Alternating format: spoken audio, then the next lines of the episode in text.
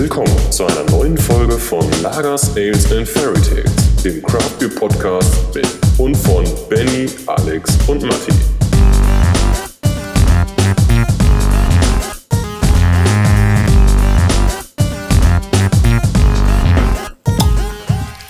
All right. We're kicking it off to, or with episode number 18. You might be confused that I'm speaking English today. Um, it's the first episode of the year 2021, and we decided to go international today. First of all, let me say hello to my beautiful co hosts, Benny from Kriftel. Hey. Welcome. Hey everyone. And we have Matthias from Bochum. Yeah, and I love how you mis- mispronounce my city every single episode. That is uh, that is pretty awesome. Yeah, and like like Alex uh, already said, we are uh, we switched languages. Like in the last episode, we tried to speak a little bit of Spanish, but this didn't work out. So we so we decided to uh, switch to English because, as we told you last year, we are going to have some international guests this year in our episodes, and um, I think our first guest is already a pretty pretty nice guest from a, a very great uh, brewery. So I guess we can say hi and welcome to Matt from Amundsen. Hey guys, thanks for having me. So I, I uh, talking about pronunciation. I hope I pronounce Amundsen right. Or Close enough. I think you've, I, I've, I've heard far, far worse. So uh, worse. What, what was what was the the worst pronunciation? I think I've heard Adminsons, Amundsons, just uh, folks adding letters where uh, where they're not even there. So uh, saying So what what would be the right uh, pronunciation? I would go Amundsen. Amundsen. Amundsen. All right. Amundsen. Yep. We can, you can drop the brewery. You can drop the briggery. Amundsen. All that's right, that sounds that sounds pretty Scandinavian. Mm. Uh, yeah, like it is, uh, like uh, it should be. Uh, I guess uh, everyone uh, listening to this podcast uh, already heard about Amundsen um, from Oslo in uh, pretty Norway. Um, we we already uh, talked a little bit before we started the recording. Uh, Amundsen is, is pretty well known in, in Germany. So what what uh, yeah let's let's kick in and, and talk a little bit about about you first because I, I just googled you and I found uh, some some information about you on uh, the website of uh, with a Yeah, pretty nice on. picture of you. Go on, go on. I'm curious now. I just I, no I just wanted I, I was confused when I got your first mail because Matt doesn't sound pretty uh, Norwegian to me. So I'm, like actually, I'm actually American. you're actually American. so you you American relocated. Married a Norwegian some years ago and uh, moved over here. all right. So you're you're uh, you came for the love to to Europe or Precisely. or It- did it you was- did, did you find the love here? It was not the beer prices that brought me here. I tell you that. and Yes, uh, sure. yeah. and you uh, you you but you you came to Norway first or, or where did you head first? I met my wife in the UK, and we spent some time there before relocating back to uh, Norway. All right. And uh, you started you started brewing already in the UK, I guess, or you started brewing already back in the US. I was brewing in the UK. Yeah, I, I went to uh, went to the UK to go to uh, grad school after uh, 2009, and was studying there, and uh, yeah, found myself in beer somewhat unintentionally, and then uh, you know, fast forward ten years, here we are now. It's it's pretty funny that you found yourself on beer in in uh, in the UK because in at least in Germany everyone is thinking about the UK that they do pretty bad beers uh, and pretty oh it's it's the cliche with the warm and uh, low carbonization uh, aids that you got over there. So, I think I think I found myself in London at the right time. I don't know how uh, like how familiar you guys might be with some of the uh, some of the UK breweries from that kind of first wave of craft brewing. But when I was there, that's when you know Beavertown was a very young brewery. The Kernel was a very young brewery. All right, by yeah. Numbers, who I used to work with, was um, they were new in town. There were just tons of breweries. So I think uh, I found myself there at the right time when there was kind of this shift, um, not necessarily away from uh, UK brewing, but where American brewing at least started making a bit more of an impression on the UK scene.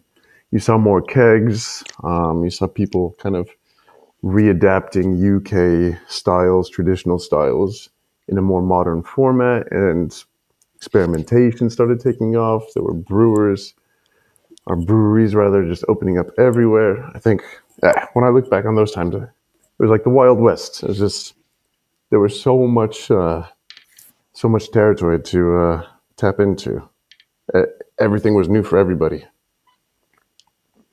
Sounds it sounds like you've been in the right spot at the right time. So it's uh, pretty awesome. Like like you said, like the Kernel or Brew by Numbers, uh, still pretty pretty great breweries. I just had a couple of Brew by Numbers beers uh, in the last uh, weeks and months. And, excellent. really really enjoyed these beers.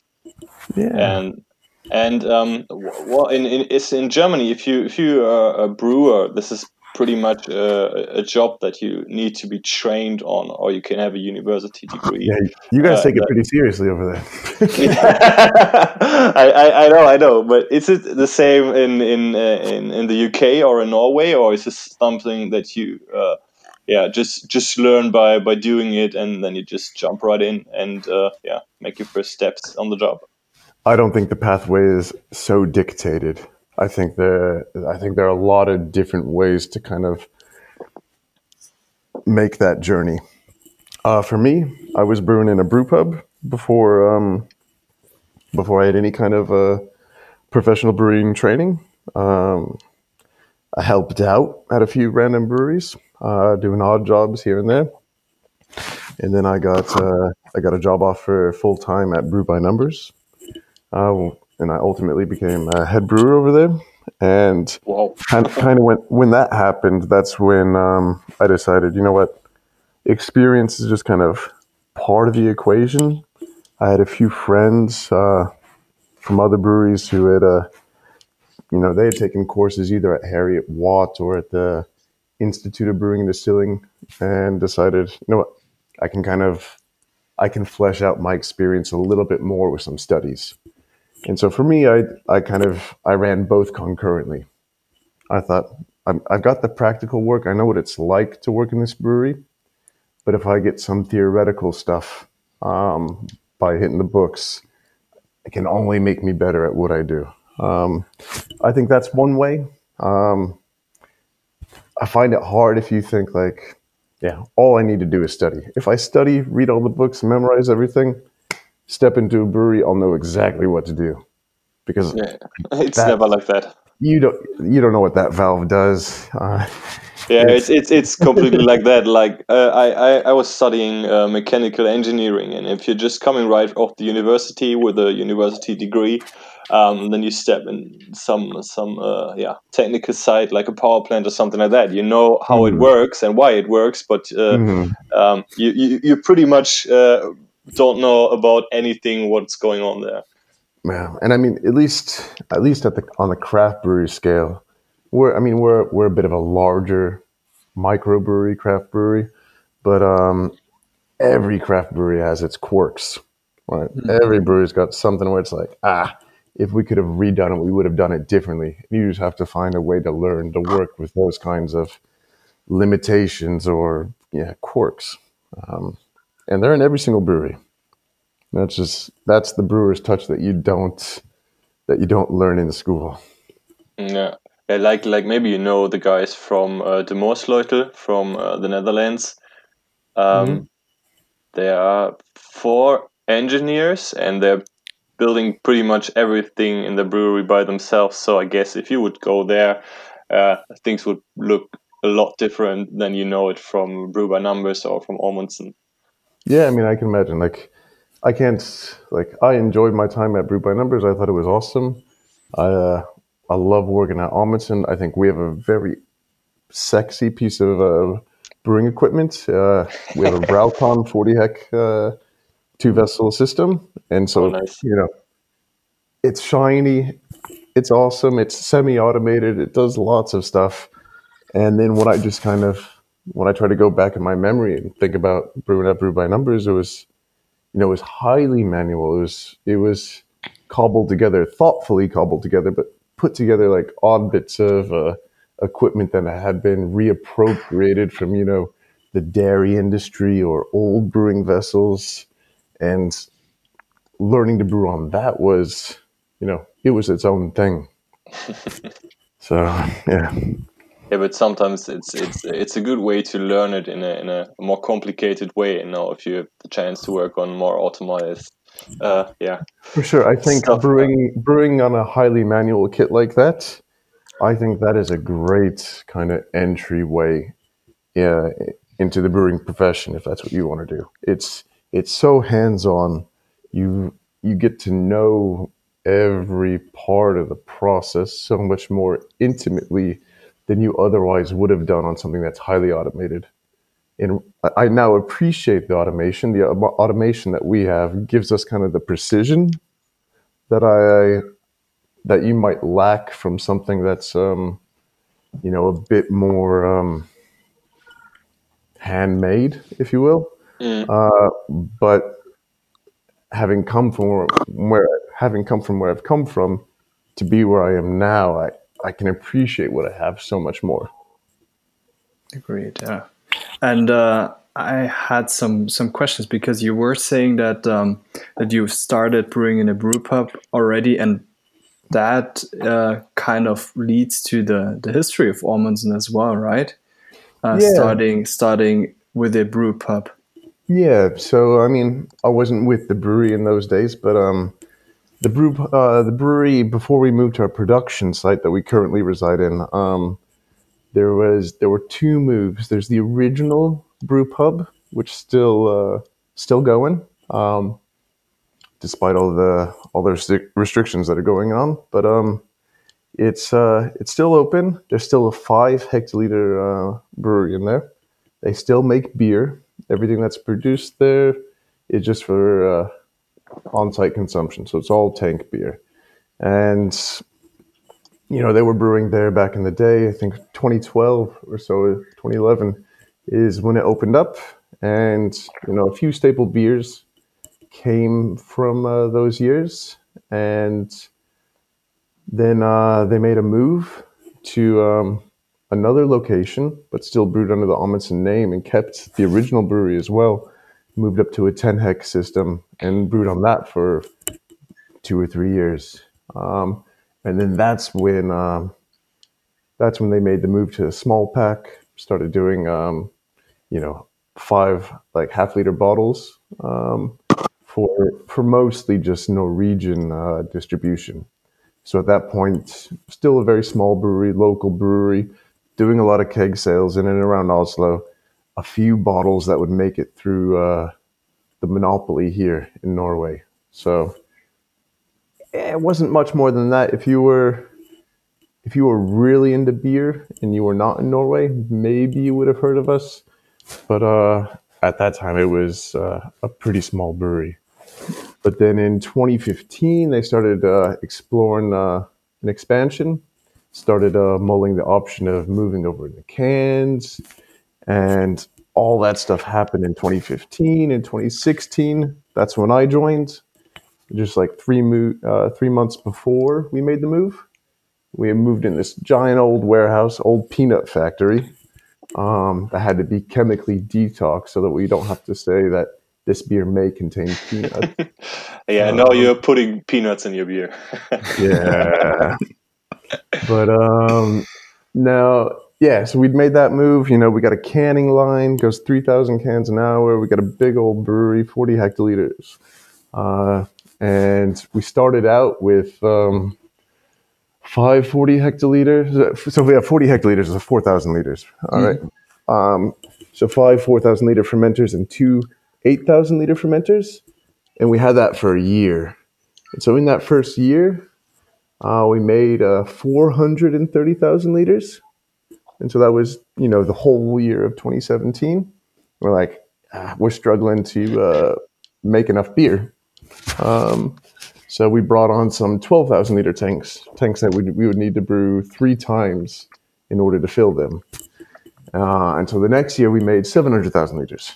That's 2018. Um, and then, um, and then now, you know, 2020, all our numbers are in. We've made 1.1 million liters this year. We brought in, yeah, we brought in another three 12,000 liter tanks. We brought in some more bright beer tanks. Uh, we're looking at getting a new canning line, or we're in the process of getting, getting a new canning line in March, a Krones, so a nice German engineered canning line that will uh, allow us to run 10,000 cans an hour. And in this day and age where, you know, everything we brew, literally everything we brew is going into cans, getting a new canning line that can run at that speed is going to be a Is- breath, like a huge breath of relief.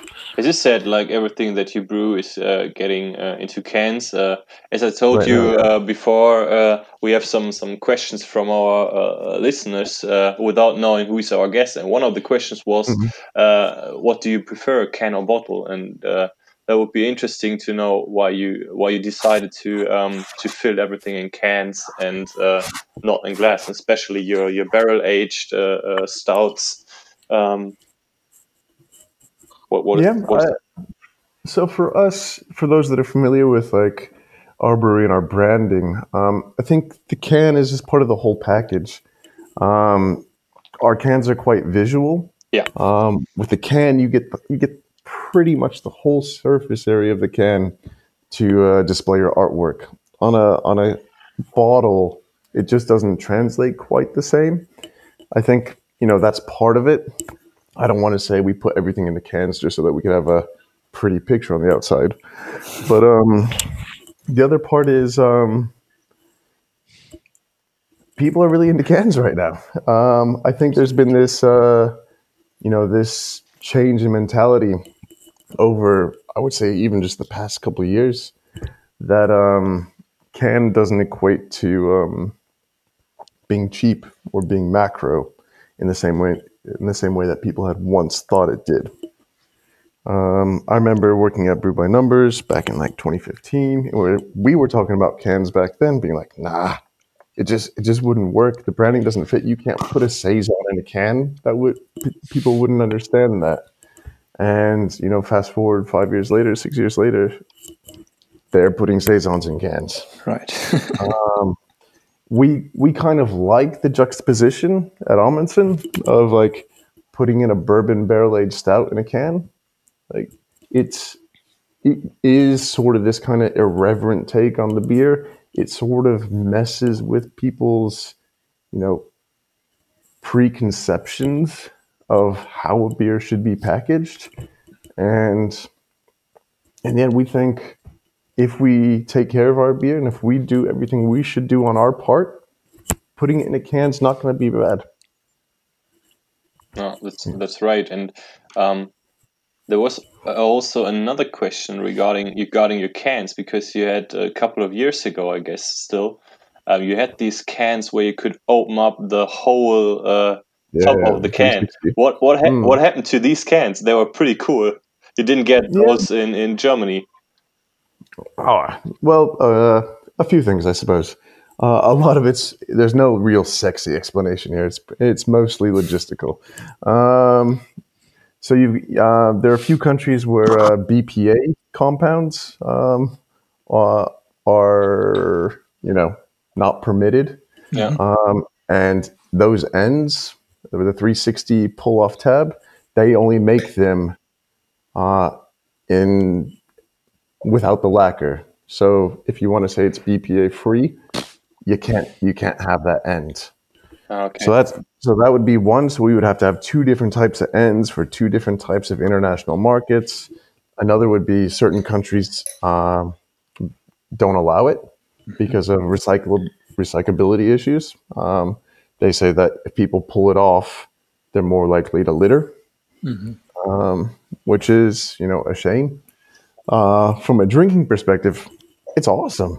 We all liked it. We all kind of missed it a little bit uh, for you know for a brewery that makes pretty aromatic IPAs. It's awesome pulling off the whole top of the can and getting your nose in that beer.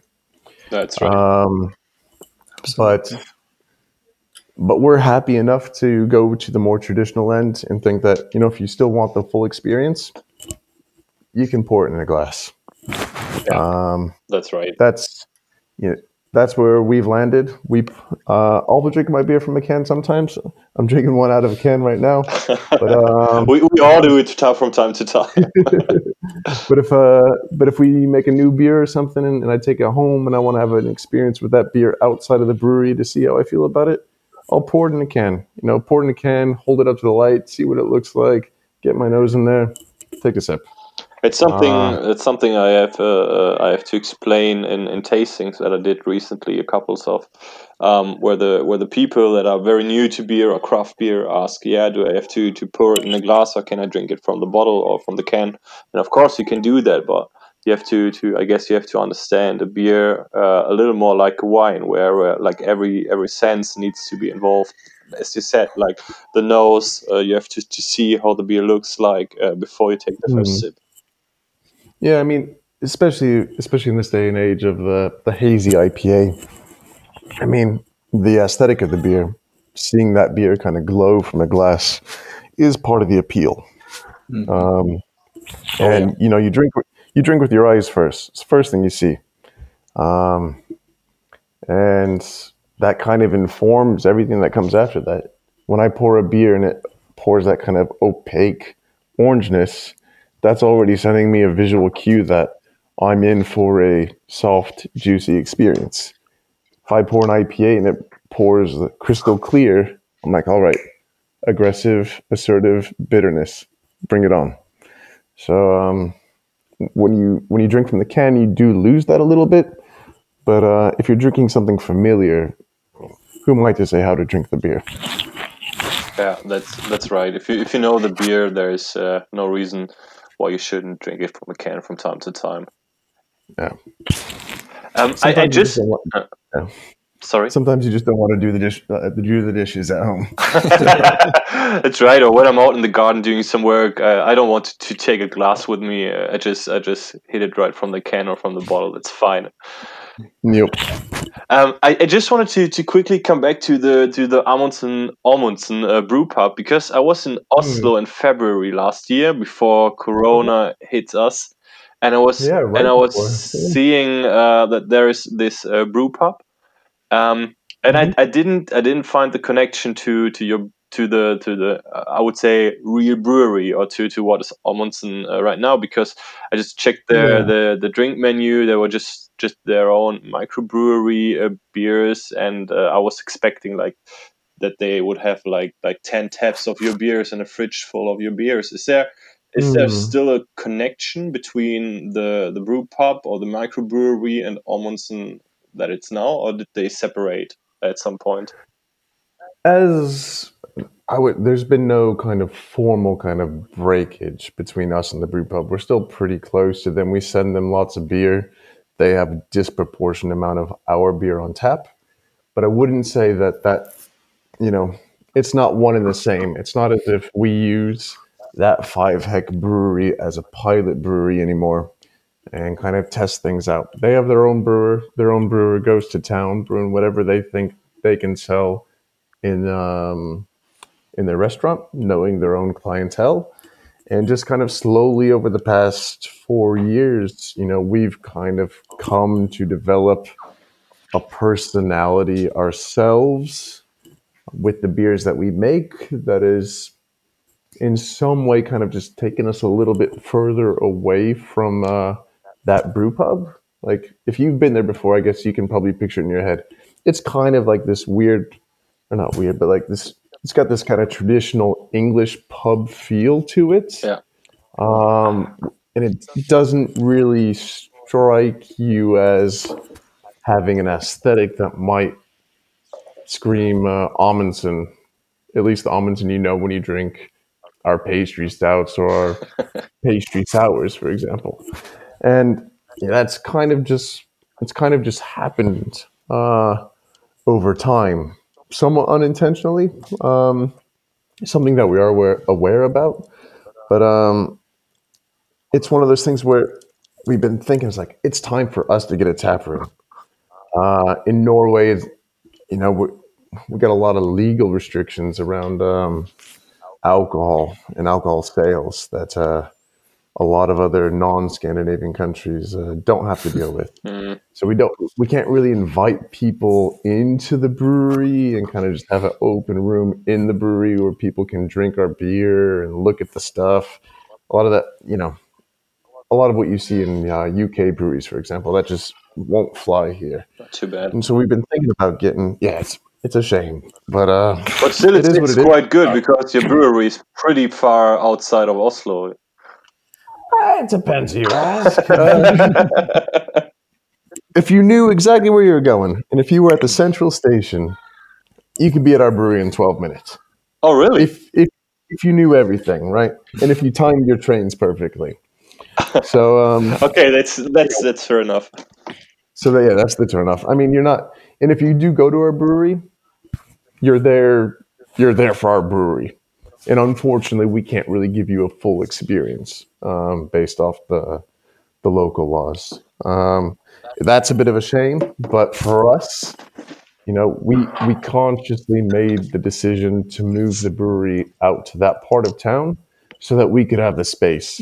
We have a we have a large building um, a building that four years ago we were like, this is more than big enough. But then four years later, we're looking at it like, wow, we've really found a way to uh, grow into this space. And now we have to find ways to better utilize the space. Uh, the thinking was if we if we pick this building, this is, this is where we are for life. You know, No. we don't want to be one of those breweries that underestimates itself, uh, makes a move, and then realizes two or three years later uh, we have to make another move. Um, so, yeah, we're not in the we're not in the center of the city.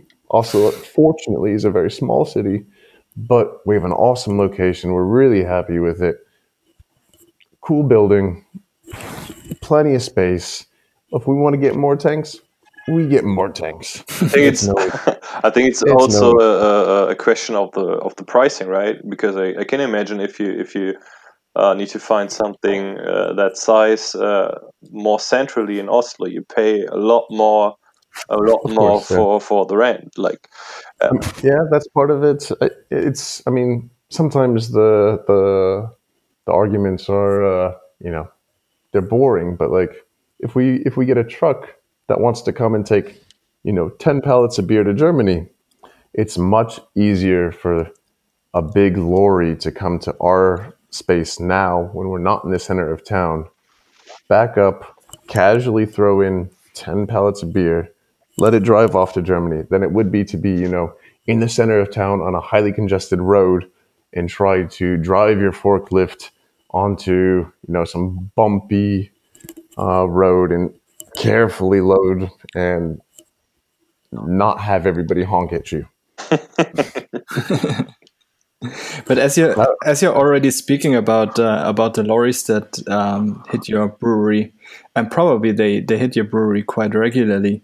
What's the percentage of of sale that is happening within Norway, and how much do you export? I can imagine with the alcohol laws that you touched on quite frequently already, it should be something like 30, 70. Am I guessing right? You're very close. I mean, it's a number that's always changed. Um, as I as I mentioned, like when we made the move from the the brew pub to the production site, there was no export. We had to build the export market. So you know, like in that first year, 2017, it'd be like 25% of uh, our beer went abroad, and the other 75% remained in Norway. And then as we grew and grew, our Norwegian our Norwegian sales grew and our export sales grew, but the export sales grew faster and faster. And then every subsequent year, the export sales made up a larger percentage of our overall production. And so now that 2020 is in the books and over with, uh, I think we did just over 80% Wow. of uh, our total production, our total sales rather, to the export market. wow, that's a And lot. so that seems like a lot. Yeah, it, I mean, it is a lot. Uh, to be fair, of that 80%, like 40% of that 80% is Sweden. So it's export, but you know, it's right there. why why why Sweden? Why it, it's yeah, it sounds like like the the Swedish people uh, get as much as your beer like the Norwegian people get. Yeah, I mean, uh, we produce we produce a lot of beer for Sweden. Um, Sweden's, you know, if you break down each individual country, Sweden mo- more beer goes to Sweden than any other single country. Oh. Sweden's got its own alcohol laws; they have their own monopoly, um, and we have a few beers that do quite well in that monopoly. Um, and yeah, they tick over regularly. Um, it happened pretty organically. We sent some beer over to some of these border shops that just uh, sit on the border of Sweden and Norway. Mm. And so, like the, I guess the common thing is for Norwegians to, you know, take the car for the weekend, drive over to Sweden, buy some cheap candy, some cheap chicken, and some cheap beer and tobacco, and then drive back home. And what they do is they go over there and they buy cheap Norwegian beer in Sweden and they bring it back. That's um, so weird. And so, yeah, it's super strange. And this, you know, the Swedes they go to Denmark to get their cheap beer, and then the Danes go to Germany to get their cheap beer. And we go Everyone to Czech Republic. on and on and on. It's it's quite weird, but but it's funny and and uh, it's great that you mentioned Sweden because um, maybe you know the brewery Frau Gruber from from Germany. Yeah, we've we've we've met them before, and um, we had uh, Enzo as a guest last year, and he talked about uh, your brewery and your IPAs, and um, oh. the the the topic was.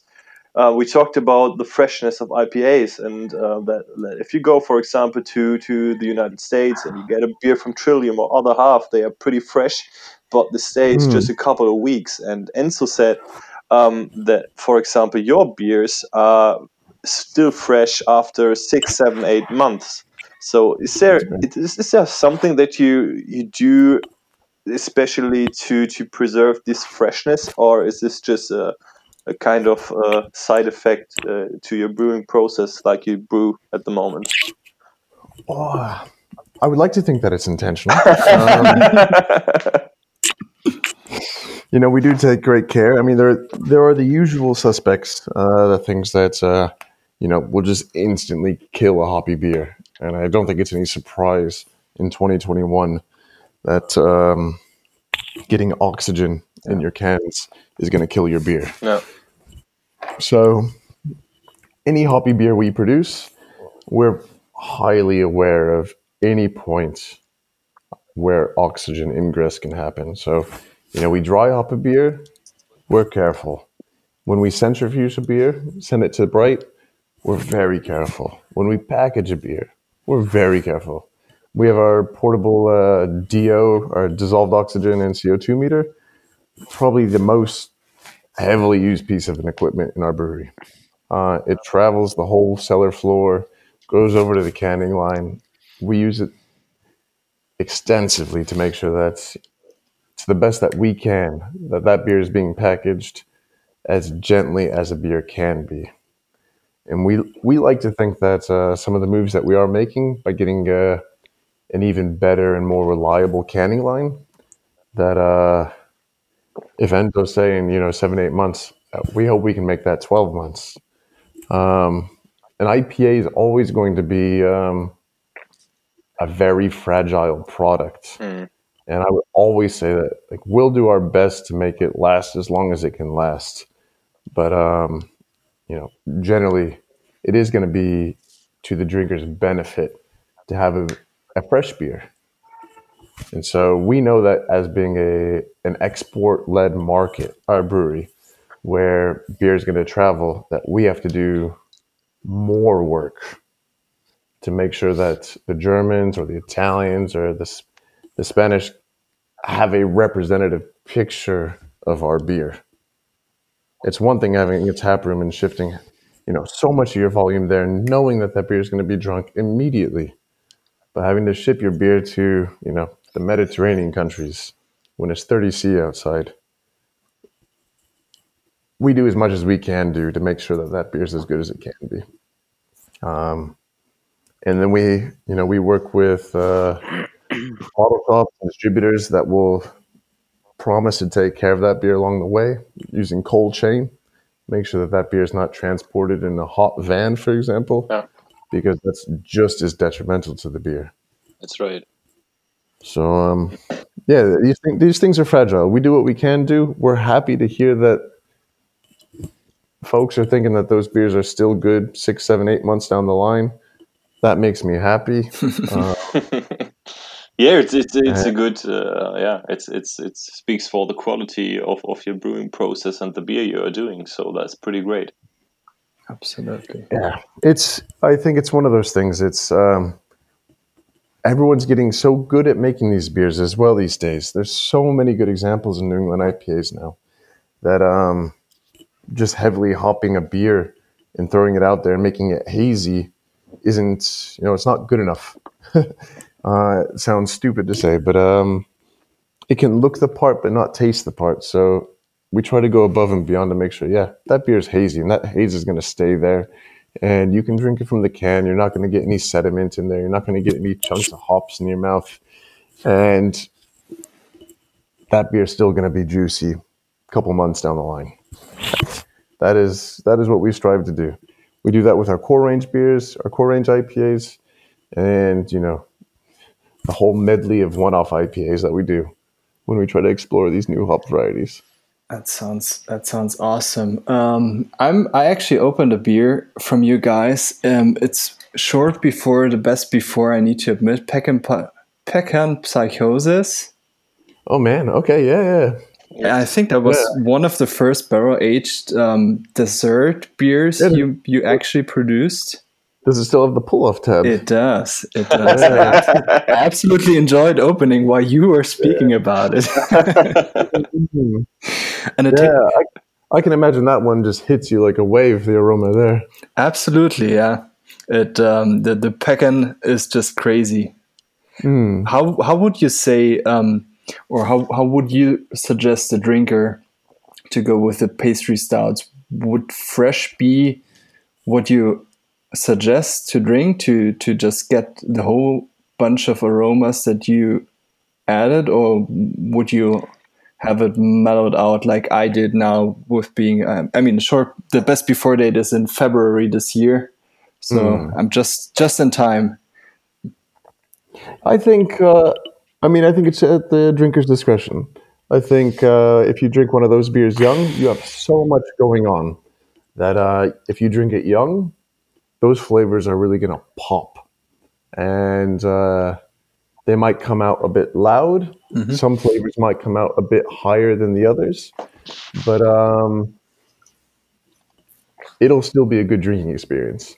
We don't have it. We don't package our big pastry stouts so early that we feel like they're a bit rough around the edges.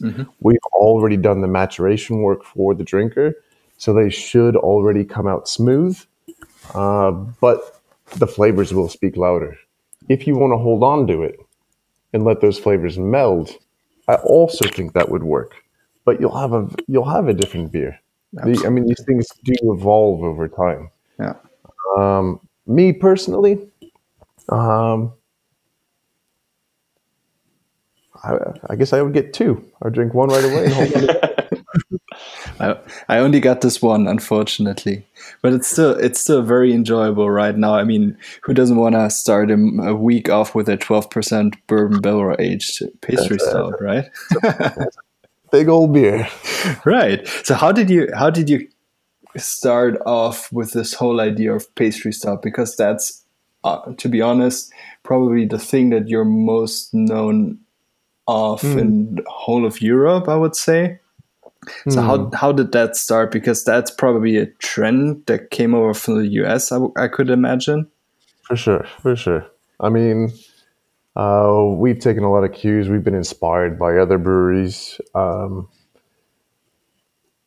in my own brewing history, um, flavor combinations from Brew by Numbers, you know, that heavily inspired me. We had a lot of a whole range of saisons there where we would take different flavors and pair them together, either with you know two different herbs and spices or herbs and spices with hops, just to try to get this interesting flavor that might invoke images of something that wasn't beer. and then trying to take a little bit more of an irreverent approach on that, we uh, looked at these pastry stouts, thinking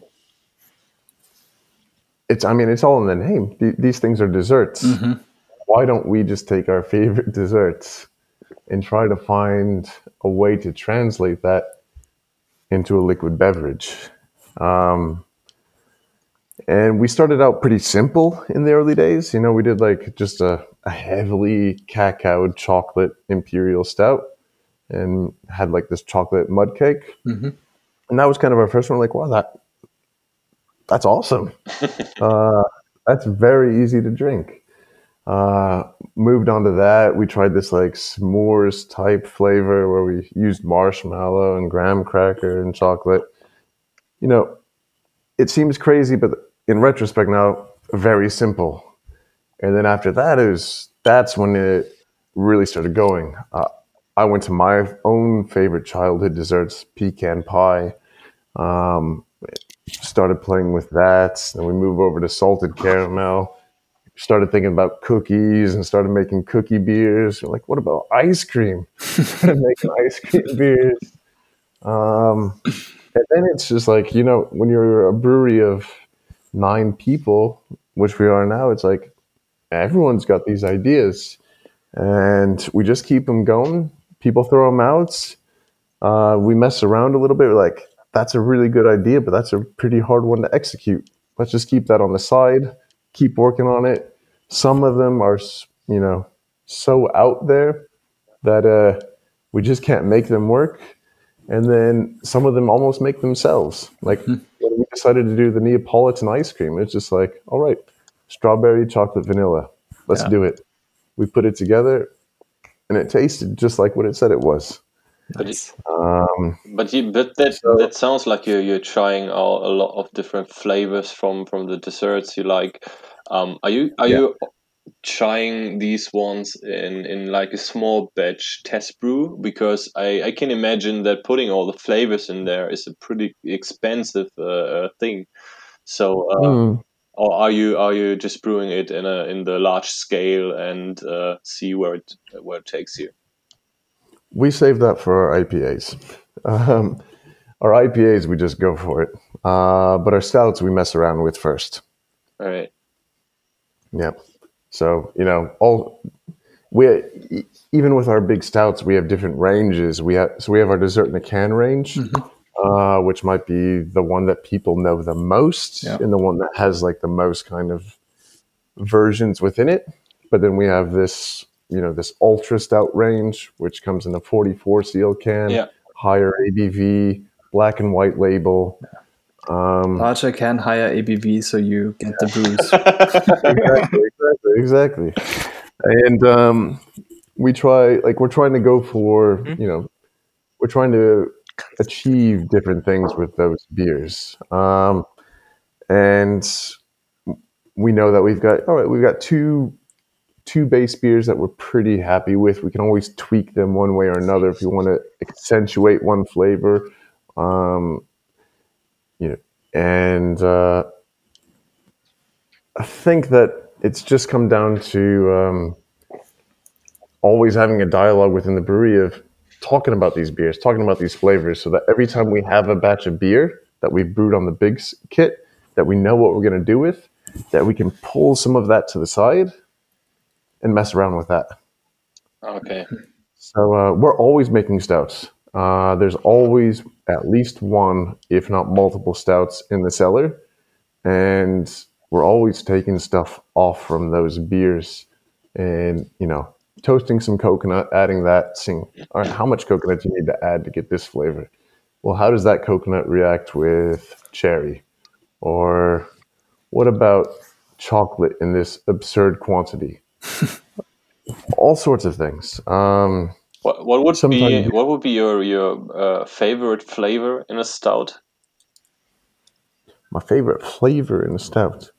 Um, Talking about the think- additions. yeah, I think um, I think maybe vanilla actually. Uh, Right. vanilla vanilla when used in quantity is something else. Um, you know, vanilla has this kind of reputation of being like this nothing thing, right? You use it as an insult to something that doesn't have character. But uh, we have this awesome uh, vanilla bean paste that we get. It's a culinary um, um, a culinary product that's used uh, for or the vanilla beans that aren't aesthetically pleasing for the chefs to put on top of their pretty um, desserts get grounded up into this paste that they can use to make cakes with and stuff. Mm. And so we we buy it by the kilo, and we just it's 100% Madagascar uh, bourbon vanilla beans, and we just load up our hop gun with it, um, and then we just we recirculate the beer through that and whatever whatever other nonsense we want to add. And uh, I'd say that is one of my favorite ones, uh, just because the flavor is so unreal. Just eating the straight up vanilla is one of my favorite things. So, Um, but did did you ever heard about the German purity law? what purity law? So I, I think Alex Alex has to explain it as a Bavarian guy. Yeah. I won't. We don't we don't abide up here. no, no, you sh- you sh- you shouldn't. there, are, there, there are some amazing beers that have been brewed by that law, but there's so much else to explore as soon as you put that law on the side of the table. Yeah, and I, I guess with your uh, with your uh, stouts, you're you're kind of pushing pushing some boundaries. We had um, maybe you know Sudden Death from Germany, the brewery. So I met Oliver in 2019 Yeah. in Yakima. He's a, he's a crazy crazy guy, and they um, they brewed um, two uh, yeah two two stouts with yeah with the adjuncts with additions. I think back it Mhm. was back in 2019, and uh, there was there was a big discussion in the German what you would call craft beer scene uh, that that a Mhm. red line was crossed because they use they use Oh, no. flavors in their beers. Oh no! yeah, that was that was a yeah a big thing here because I think they were yeah quite the first ones that that that really did did something like like a pastry stout over here. So, but the same people are, are going to buy Amundsen or uh, uh, only Omnipollo beers. Uh, so this was a quite weird discussion. Yeah, it's it's it's one of those things. Um, you know, as a brewer, as a brewer in 2021, uh, I like to be open minded. I love brewing those beers. I think those beers are fun. I think as into beer as I am or as you guys are, there's a whole world of people out there that you know haven't even dipped their toes into this stuff yet. Yeah. Um, and I think having beers that are as playful as this are nice entry beers for people. They're so out there that, yeah, in some ways they don't resemble beer as we know it, but that's kind of what makes them fun. That's kind of what makes them playful. They are irreverent. It's the, it's the kind of thing you take them for what they are. Um, and I think they have their place in the modern brewing world. Um, I also like myself, you know, a nice traditional lager. I like my West Coast IPA. I like my East Coast IPA. Yeah. I think uh, in this day and age, just to just write off a, a style or a way of brewing, ah, I, just, I think it's too close minded. And I think uh, craft brewing got to where it is because it's been so open minded. Yeah, that's right. That's right. Um, talking about about the desert in a can uh, uh, range and um, Hmm. looking at, at your other beers, like you're doing also some some sours with some some added flavors. Um, Yeah. Why why don't you? If you say desert in a can refers to some of your favorite desserts, why don't you put these uh, yeah maybe like sour style with vanilla and fruit stuff uh, in this range as well? Is this just exclusively for the stouts? Um, yeah, for now it is. Um, I think if you keep your eyes peeled, you might see a new series of sour of sours coming out soon. Um, but uh, we have we have recently uh, just this month released our first dessert in a can. That's a little bit atypical of dessert in a can. If you've ever had a dessert in a can and opened it up and poured it into a glass, it would be jet black. Yeah. Um, but we, we did our first dessert in a can imperial white stout All right. Uh, just this month. And so, um, yeah, we're curious to see how people take to that.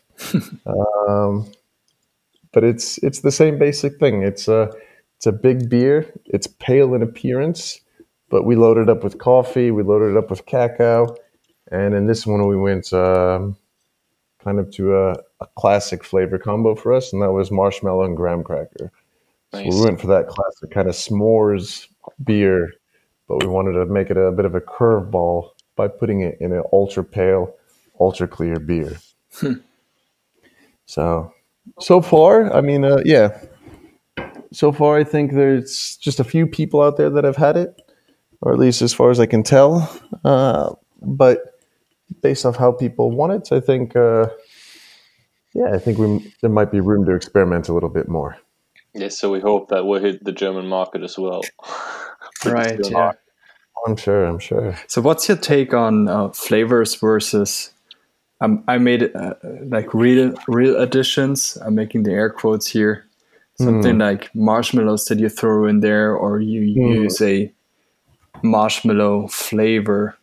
Mm. What's your take on that? I think when it comes to flavors, it's not just one one thing. There are a lot of different ways to create flavors, right? You have uh, uh, you have natural flavor, where the flavor is an extract, so to speak, um, that is derived from what it is, right? So, like a ethanol-based raspberry flavor, where the raspberries have been distilled, and you have this raspberry essence that you can then add. Uh, that's one way of doing it. You can have things that are just chemically constructed to resemble something. Um, for us, we've dabbled in all sorts of different things. Um, we've used cacao nibs. We've used chocolate natural flavorings. Um, for us, it depends on the what the beer requires. Um, there's some flavors that uh, don't translate as well. So adding an actual marshmallow to your beer isn't going to lend a lot of marshmallow flavor. Um, but having a liquefied marshmallow uh, extract um, will give that perception of marshmallow a bit more. What we found is that often um, our greatest tool is framing the beer for the drinker. What do we think? What do we think this beer tastes like? Um, because we think that we can often brew a marshmallow-inspired beer with some marshmallows, but just go heavy on the vanilla to give the drinker the impression of marshmallow, and have this beer that resembles something that's familiar to the drinker. Uh, I, I don't even want to think about brewing with you know 100 kilos of marshmallows I, I wouldn't for the life of me like You i don't think i don't think it would give you the flavor that you're looking for and i don't think the brewers would appreciate it I you don't want to. you don't want to clean it, yeah. Yeah. exactly exactly how do you how do you even get those out Okay, so you just, you just don't take the aroma. Uh, you also mix it up with other things like vanilla. You said right? Okay. Yeah, I mean, it, it it would it would depend. I can't say that we've never used a flavoring before. Um, sometimes we can use a flavoring to augment a natural flavor, uh, but often often we're going uh, natural. Sometimes we're going for a natural flavoring. Uh, it all it really depends. It depends on the beer. Yeah, and I think um, the people are already uh, discussing about this uh, natural fra- flavoring, where you said that the that the flavor is um, uh, yeah resolved in, in alcohol, but basically this is what happens when you put uh, fruits or, or stuff uh, um, in in the tanks when you, you've done brewing. Mm. Yeah, to I mean to a certain extent, it's just hyper concentrated when it's ethanol based, right? Yeah. So if we take a to use an example like a, a passion fruit or something, we can use loads of passion fruit and add it, and you get a nice bright passion passion fruit flavor. But you also get some passion fruit acidity. And so the question is whether you want to get passion fruit flavor without getting passion fruit acidity, or whether you're happy with that combo of flavor and acidity. Mm. That would be one thing that a brewer would have to wrestle with.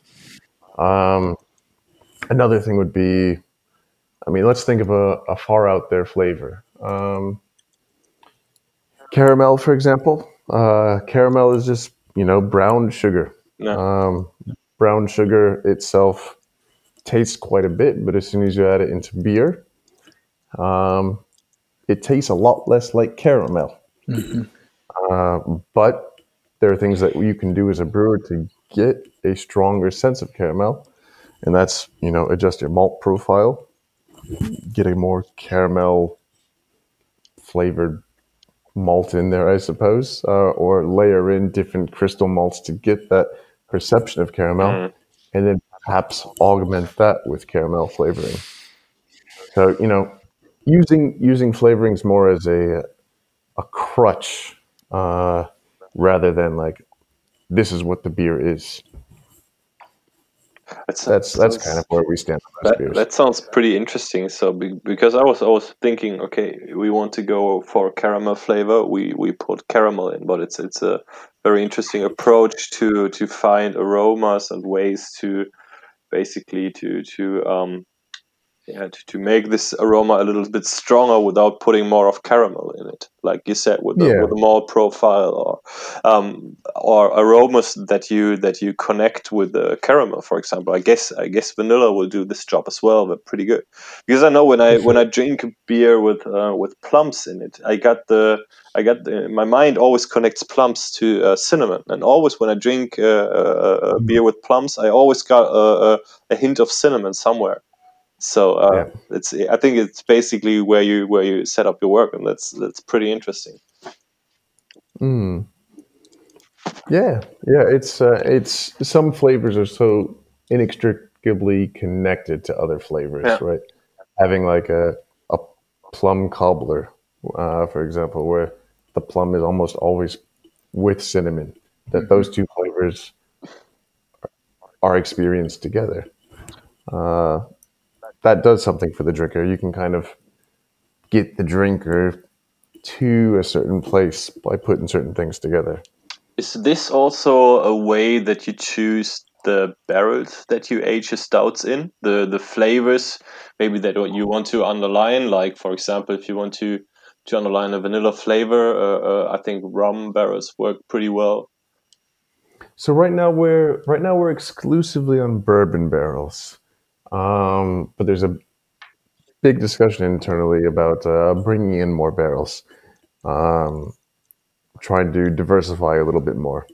I think if we're going to do that, we need to be a little bit more. Um, we need to have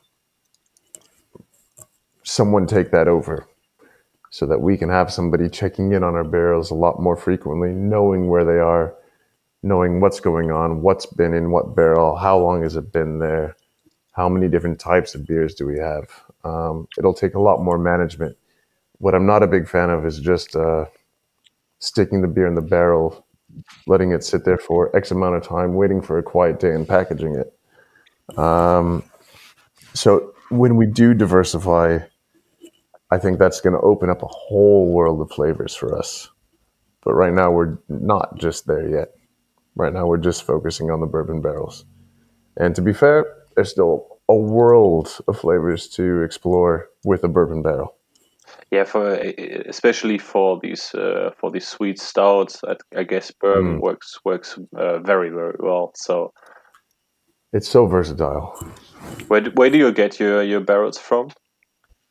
Right now, we've got um, two different bourbon barrels that we're sitting on. They all come from America, of course. Uh, we've got some Buffalo Trace barrels and some uh, Baker's bourbon barrels from uh, the Jim Beam group. Nice.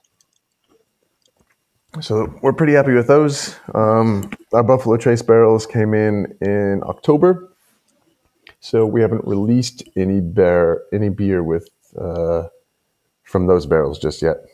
But uh, we just checked in on them uh, last week, and I'm pretty excited. We've got a we got a barley wine in a bourbon barrel right now. Oh, first hello. Yeah, yeah. Uh, hasn't done a barley wine yet, so that was uh, we thought that would be fun. Uh, we chucked it into a barrel right away. We didn't even bother with a straight version. Um, and we've got yeah, we've got one of our ultra stout bases also in the Buffalo Trace barrels, and then we have a lot of dessert in a can base in some of the barrels. So plenty of new beers. Um, we haven't done a non-dessert in a can beer in a barrel yet, so this will be pretty exciting for us. Sounds like there's a lot of nice beers coming up in the next time. Oh yeah. Yeah, we hope so. Um, I, I think so. I had some questions, or we had some questions from our users about, especially German beers and German styles. Yeah, What's your favorite German style? my favorite German style. Um, I'm a big uh, Weissbier fan, actually. oh, so Alex, Alex is very happy because he's from Munich. So when I was younger, so my dad, so I'm American, as I mentioned, but uh, my dad was in the forces. So when I was younger, like uh, 14, so old enough to maybe drink beer when your parents weren't looking, but uh, not old enough to really drink beer. Um, my dad was uh, in Garmisch-Partenkirchen, Oh, nice. oh, nice. so I spent I spent one. I lived in Garmisch for one year, uh, and I think that's when I had my first Weiss beer. Um, and I just remember I had tried some beers before um, when I shouldn't have, and I remember that Weiss beer being the first beer that was like sanctioned by my parents. Um, I think we went out, we had a pizza, and there's, my mom was drinking Weiss beer. She gave it to me, and then the waiter came and gave everybody some schnapps, and then offered me one, and then my mom just nodded in approval, and then I got a schnapps as well. yeah, that's the way we do it in Germany. Yeah, it's it's pretty funny if you just compare. Like you said, you come from the uh, from the states, and uh, legal drinking age is twenty one, and in Germany it's sixteen. So Yep. it's it's pretty common that you're sixteen and you order a beer in a restaurant or somewhere else. Mm. And schnapps is always good. Yeah. I don't know. I don't know if I'll go there, but Weiss beer is always good. Right. I, I discovered Weissbier again this you know, end of last year. I used to drink Hmm. Weissbier a lot when I was younger. And I, I, for some reason, I don't know why, I I I drink more lagers down the road because probably just when it's hot outside, you go for a lager. Easier to neck. Yeah, yeah. I mean, for sure. Like there, there are some German beers that you know are held up high in the pantheon of like craft brewing. I, I'm a big fan of Augustiner. I really like Ayinger. Uh, those are beers that if I find them, I'll definitely go for them. Um, I love those beers. Uh, but a good Weiss beer, it's also it just hits the spot. Absolutely. hits the spot. that sounds uh, that sounds pretty good. We have someone open another can. That sounds very good.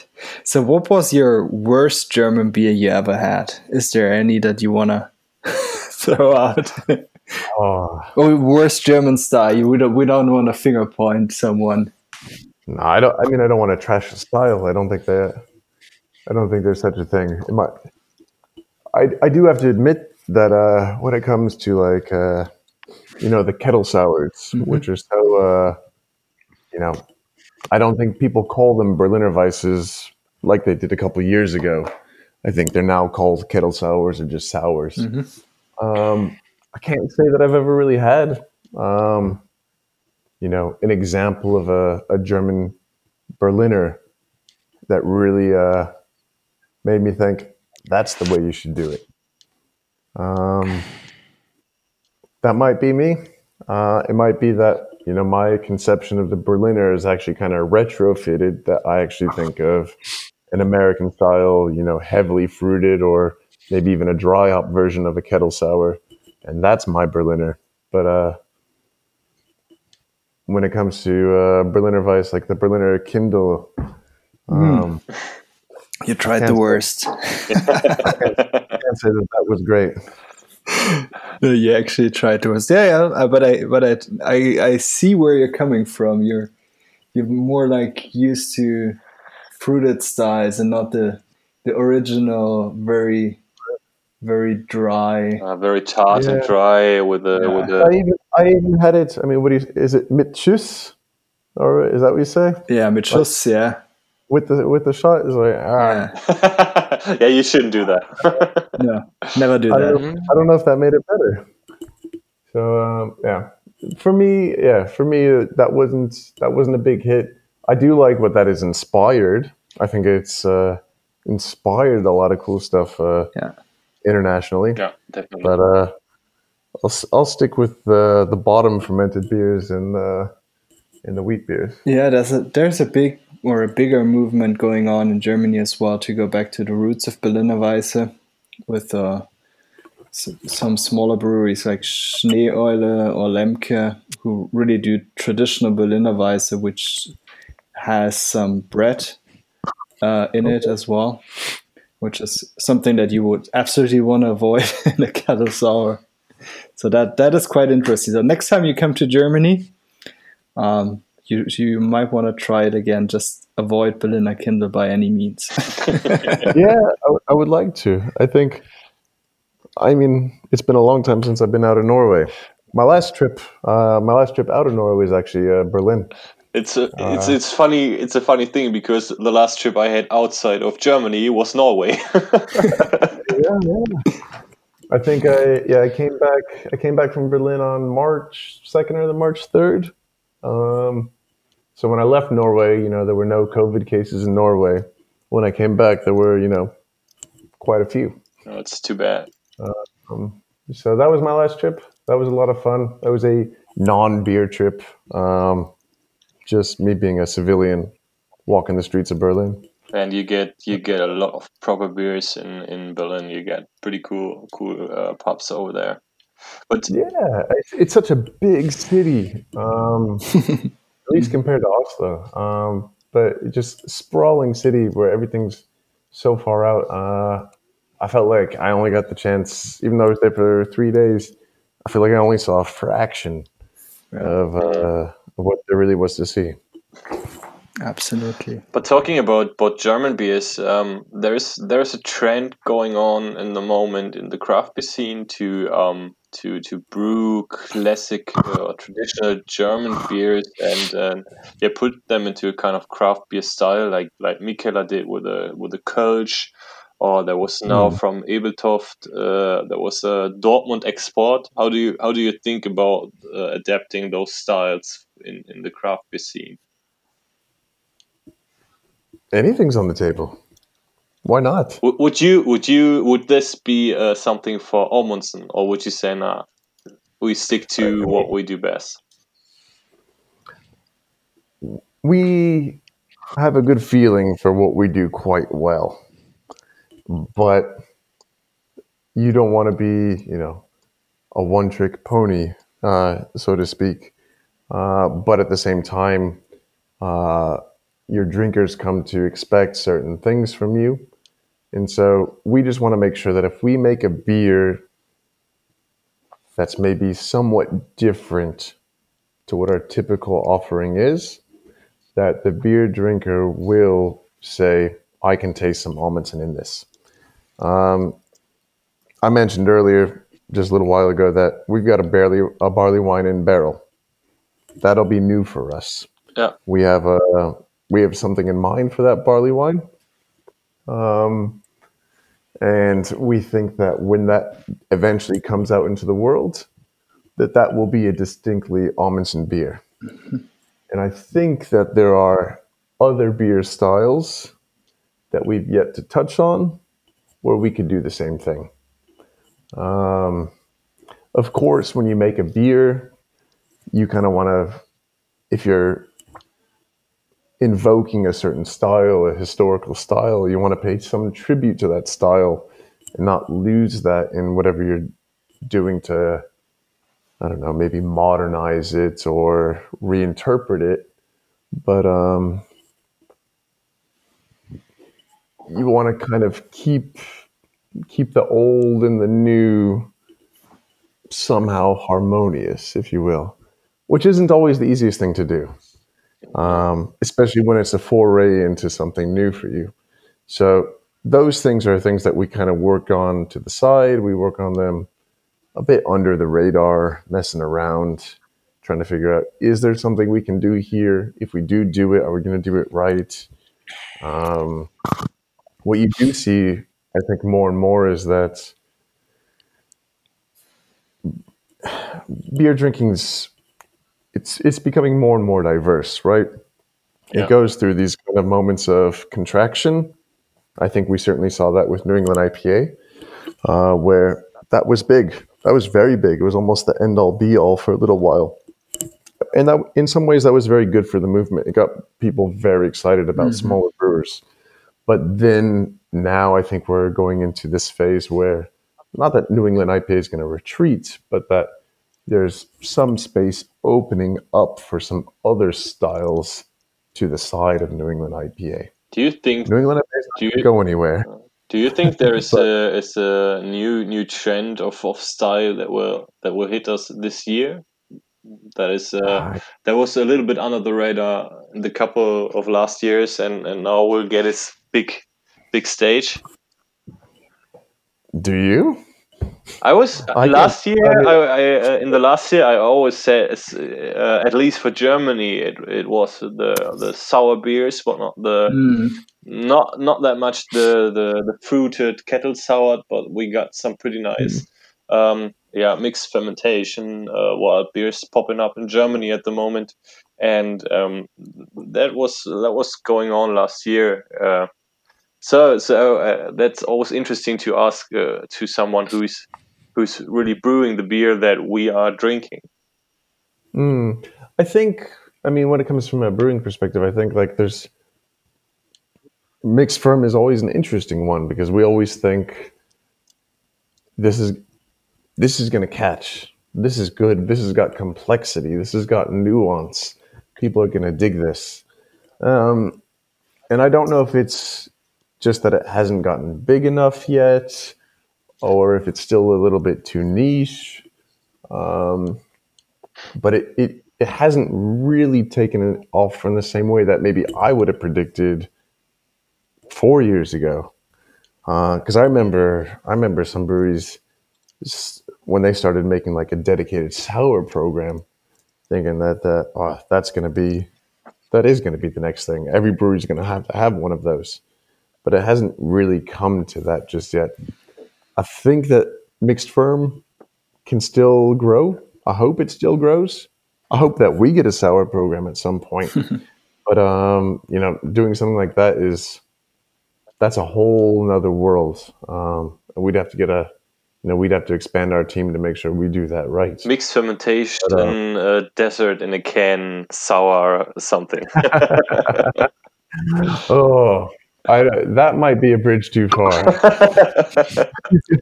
Yeah, talking Uh. about talk, talking about pushing the boundaries. Yeah, that it's, would be it's too else. far even for you guys. Oh, I don't know. I, uh, uh, that one would I'd I'd have to wrestle with myself a little bit there.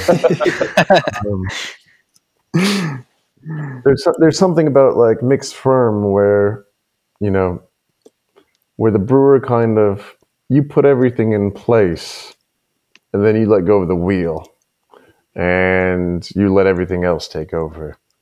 Um, and you do everything you can do to kind of guide where uh,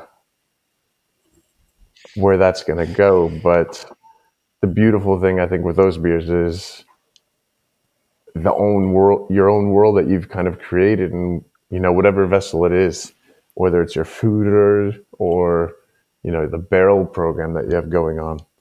Whereas I feel like with our dessert in the can range, it's it's us. We're in control there. You know, we're saying more caramel, not not enough salt, stuff like that. Um, but uh, yeah, I, I don't know. Maybe maybe maybe you're onto something. Maybe a, maybe a some kind of chocolate chip cookie mix from beer. I have a hard time picturing that in my head. But uh, Me too. But still, might- still, it, would- it still it would be fun because I'm, I'm, I'm always surprised uh, that a lot of breweries have a nice mix ferm program besides their their like core range beers or the beers that they are known Mhm. for. Just just take Trillium. They they are known for their their hazy, uh, juicy boys. And uh, Mhm. if you go there in the pub in Boston and uh, you just uh, check the menu, there's so many nice uh, mixed fermentation beers on there that are, in my opinion, uh, even better than the than the than the IPAs. Mm. Yeah, I think with mixed ferm beers, there's there's a lot more room for um, personality, if you will. Mm. Um, that a, a mix ferm beer from one brewery can differentiate itself much more uh, from another brewery than maybe a, a New England IPA can be. I mean, there's get- there's always going to be certain attributes that might make an Amundsen New England IPA taste one way more than a New England IPA from another brewery. But you know, when you're going for a juice bomb, um, the room to play in is a little bit smaller than it is with something like mixed ferm. No. I agree, but also also I think Trillium has has one uh, one thing that is that a lot of other breweries don't have. They have a lot of different spaces where they can brew. So I think having a mixed ferm program and brew some clean lagers in the same building is that's a tough one. Yeah, yeah, yeah. Now that's I mean they've got an envi- enviable uh, Indeed. enviable spot there. Yeah. Indeed. That's right. Indeed. Awesome. So, Matt, um, towards the end of each of our episodes, we we come to a point where we do some one-shot questions, which means we we are going to ask a few fun questions, and we try our guests to answer as short and precise as possible. I'll try my best. Yeah, uh, we had some experiences with some German German guys who didn't want to stop, and we had to add another thirty minutes on top. so you can break a record there if you want, or you can. Let's let's see what happens. Let's see what happens. So our first one-shot question is: Which uh, style of beer would you be if you were to uh, describe you describe your character? Short and sweet. Um, I would say a lager, or I guess maybe more precisely a, a pilsner. Um, yeah, best enjoyed uh, fresh, cold, crisp. Uh, yeah, I would say that's me. Nice. Not a lot. Of, not a lot of flair. Well, can't beat a proper ice cold pilsner, right? Mm. Hard to hard to get by. Um, stouts. Would you or do you prefer them personally, with or without adjuncts? I like them with adjuncts. Not surprised. Good question for these guys. Yeah, that's that's the right question for all. Of them. well, the, the answer of you personally could have been something totally different, and you just brew them because you sometimes This is like them with adjuncts as well. This is true. Um, if you were to only drink one beer for the rest of your life, which one would that be? Ah, ah. That's a tough one. That is a tough one. We know. Uh, yeah. Two answers uh, jump into my head. Can I pick two beers? Sure. yeah, go Yeah. ahead. Uh, one of my first ones is uh, Torpedo from Sierra Nevada, hmm uh, which I know isn't really representative of what we do with IPAs these days, but it's got a soft spot in the heart. Um, one of the first beers I really loved. I could still drink it all the time, um, even though the style has evolved. But uh, my other one would be Ayinger Pilsner. Oh, that's that's even a rare one for me to drink, and I live like twenty kilometers so far uh, far from from Aying. So I need to look out for that. Aying Pilsner. Yeah. They, Oh, yeah. they brew pilsner, but they don't they don't really market it a lot in Bavaria. They they are just known for their Weiss beer and their lagers.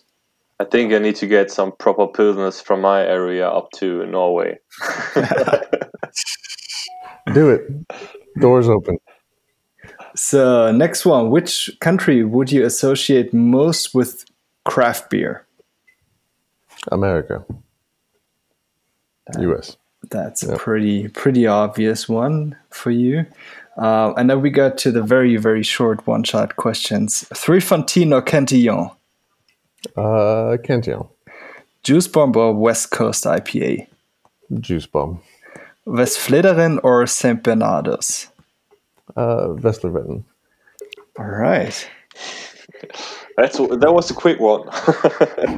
Yeah, Those were three quick ones. We had a lot. We had some very long discussions over the last one already.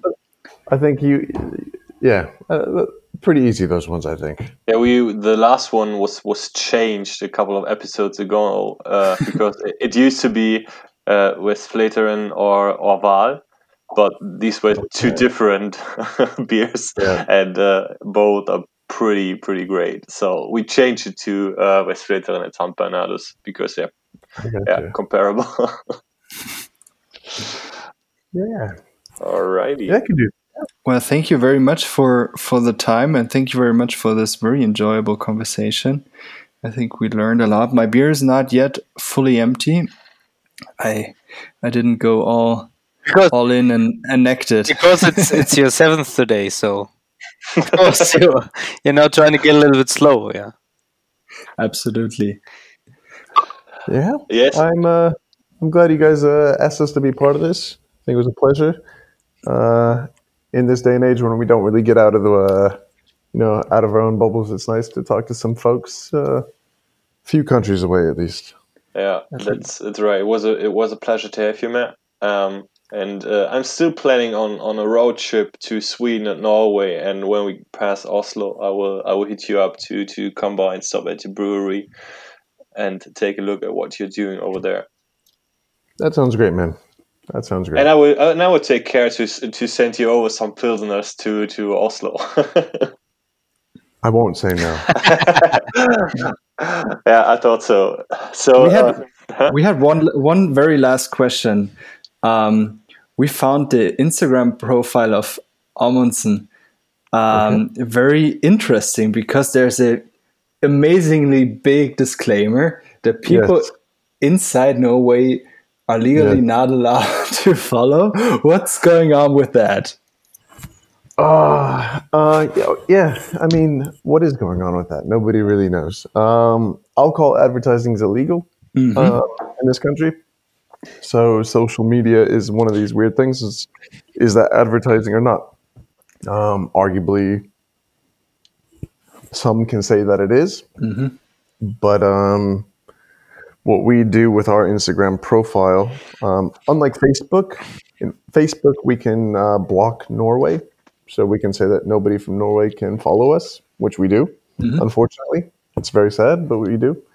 Uh, but we can't do that with Instagram. Um, so what we do is we provide that disclaimer there, so that uh, should the authorities say, "Hey, what are you doing?" We say, "You know what?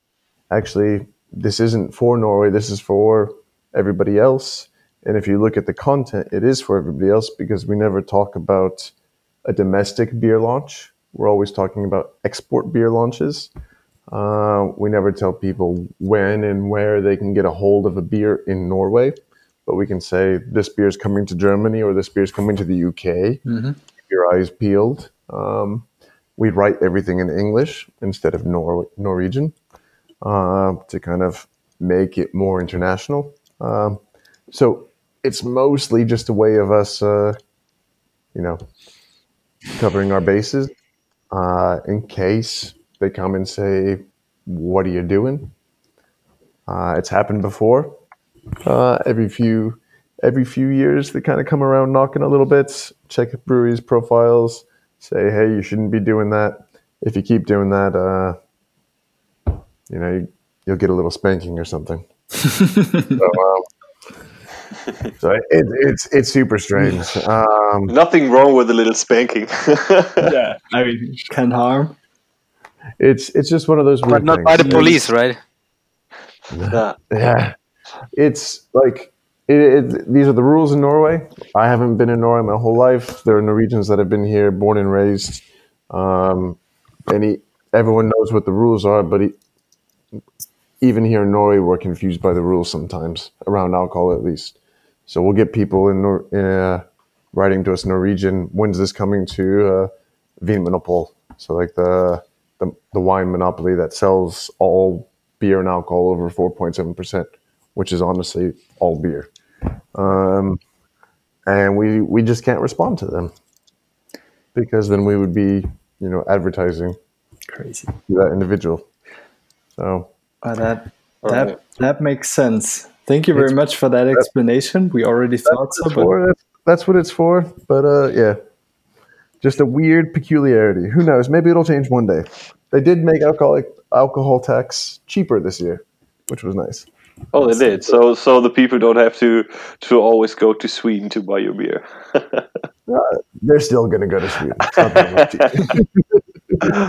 all right, all right. So I guess we we learned a lot. It was very interesting to to learn about your personal story about uh, Amundsen and what's going on uh, in Oslo at the moment and in the future. So, Matt, thanks a lot that you joined us for this chat. Um, it was it was a pleasure having you as our guest. Um, Thank you for having me. a lot of fun with you. As I said, I will take care of your Pilsner package uh, somehow. I don't know how much the shipping to Norway is, but I will get this settled somehow. Um, yeah, and thanks and all the best for the future. Likewise. And anytime any of you guys make it up to Norway, you give us a shout. we will. Thank you very Great, much. thanks. Thanks. Have a good evening, guys. And you. Thanks. Bye Bye bye. Bye. Bye bye.